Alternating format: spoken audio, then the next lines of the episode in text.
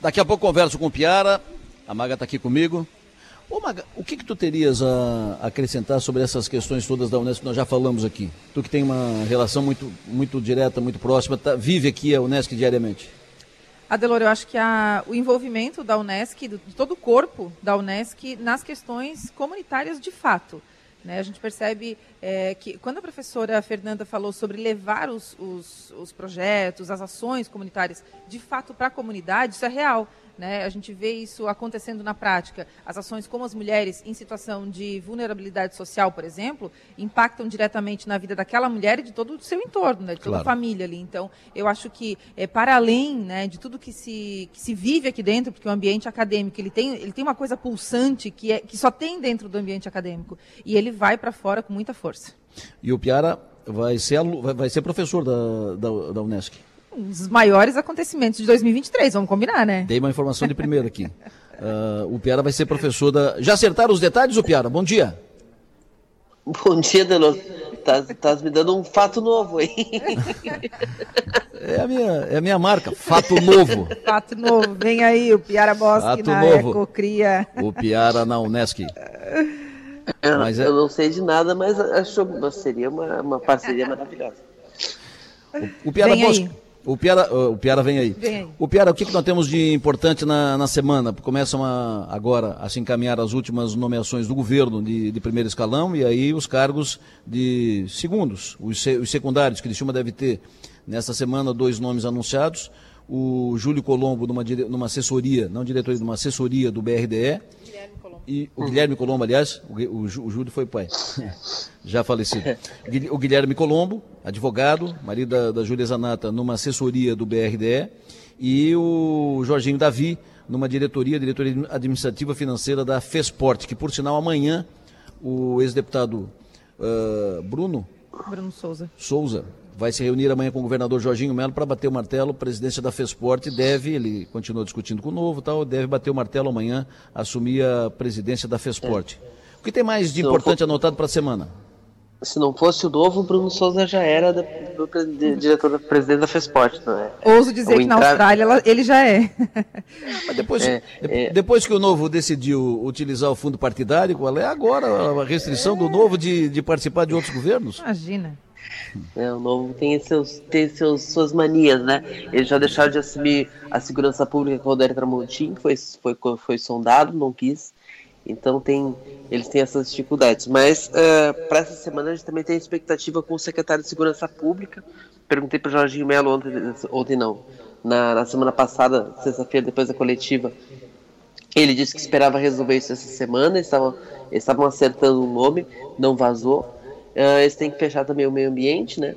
E a expectativa no parlamento é com, a, é com a, o início da tramitação da medida provisória. Tem uma, tem uma questão importante envolvendo medida provisória, é que ela só tramita em uma comissão temática.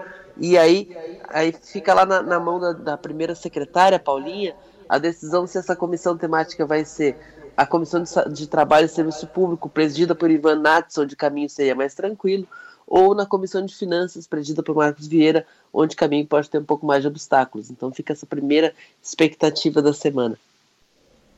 Perfeito. Ela, inclusive, ela acabou de me responder mensagem agora, dizendo que não, ainda não definiu qual, por qual comissão vai ser, que ela vai definir até amanhã. Quem? A Paulinha? Isso. Maga, o que está de importante, o que, que, tem de importante anotado na tua agenda? A gente, começa, a gente começa a olhar em paralelo né, a, a, a movimentação é, também aqui da nossa cidade com relação às eleições de 2024, então a gente vai, vai, vai observando isso juntos. É, na semana passada a gente informou com relação à mudança no secretariado, houve uma mudança no secretariado, do, vai, vai ser efetivado agora dia 1 né, que é quarta-feira. Tu não só informou, como tu deu o furo da, da semana, né? Foi, a informação da. Da, da, da semana. É uma informação que, né? que, é uma informação que faz parte da, da, de, de, todo o movimento das eleições de 2024, né? Eu acho que foi, digamos assim, foi, foi, foi, a bola no centro do campo, foi o primeiro chute, né? Foi. Então foi, foi o começo ali da. Depois de coisas. amanhã, depois de amanhã foi a, a, informação que você deu de, de primeira, o fato novo. Fato novo. depois de amanhã assumem no governo municipal o Arleu da Silveira, vereador Arleu, que volta para o governo, assume como a Secretaria Geral, e o Vaguinho Espíndola, que já está no governo e respondia até então responde até hoje ainda para a Secretaria-Geral, será deslocado para a Secretaria da, da Fazenda. Exatamente. Um movimento que não apenas eh, representa uma reestruturação, uma mudança no secretariado, no, na equipe de, de confiança e de assessoria do prefeito Salvaro, mas um movimento importante, talvez o movimento mais importante feito até agora, certamente o é, movimento na direção da eleição do ano que vem de definição de, de candidato. Ou seja, o, o Salvaro botou, deixou claro, para quem ainda tinha dúvida, se alguém ainda tinha dúvida, que o candidato dele à prefeitura, candidato à sua sucessão, é o Arleu da Silveira. Ponto. E essa, e essa mudança, eu acho que ela dá margem para mais de uma interpretação, mas isso é um assunto para a noite, para o parlatório, que a gente vai ter mais tempo para falar, mas ela, ela abre margem para mais de uma interpretação. E no cenário estadual, eu estou igual tu pedindo verba para 285, né? Eu estou de novo aqui falando sobre a, a, que a gente ainda não tem um secretário de Segurança Pública, o Piara trouxe de que é, isso deve ser definido essa semana, mas a gente já está entrando em março, então parece que há uma certa demora.